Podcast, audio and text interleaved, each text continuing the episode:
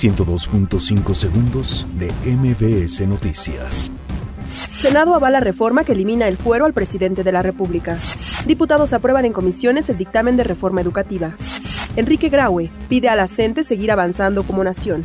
Andrés Manuel López Obrador destaca descenso de homicidios en Tijuana. Marcelo Ebrard asegura que relación con España será cordial y vigorosa. Normalistas liberan vías férreas en Tiripetío, Michoacán. UAM advierte que no hay plan B para poner fin a la huelga. Teresa May anuncia que renunciará si se aprueba el Brexit. Juan Guaidó convoca a protestar contra apagón en Venezuela. Medios españoles aseguran que Héctor Herrera fichará con el Atlético de Madrid. 102.5 segundos de MBS Noticias.